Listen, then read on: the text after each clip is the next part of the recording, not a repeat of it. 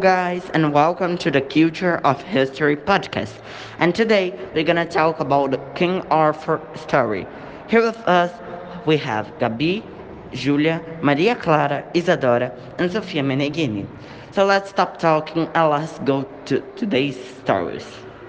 A long time ago, a boy of 15 years old took a sword out of a rock and became the king of United Kingdom. Really weird, right? I think it's better to restart the story how it really was. When Arthur was born, his father, King Uther, was worried about his son's safety, so he gave him to a wizard named Merlin. Merlin took Arthur to live with Sir Ector.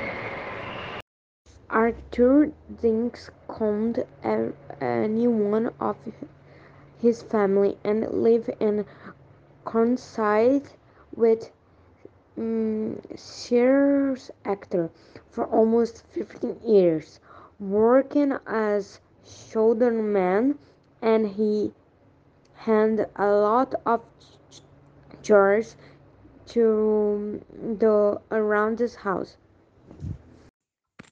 The other people don't believe him, so he put again the sword in a rock and pushed, and he became the King Arthur. So, this is the story. Do you like it? Kay was practicing to be knight. Arthur helped him in one of the tournaments. One day, he forgot Kay's sword, and during the way, he saw a sword in a rock, and with any difficulty, he took the sword out of the rock.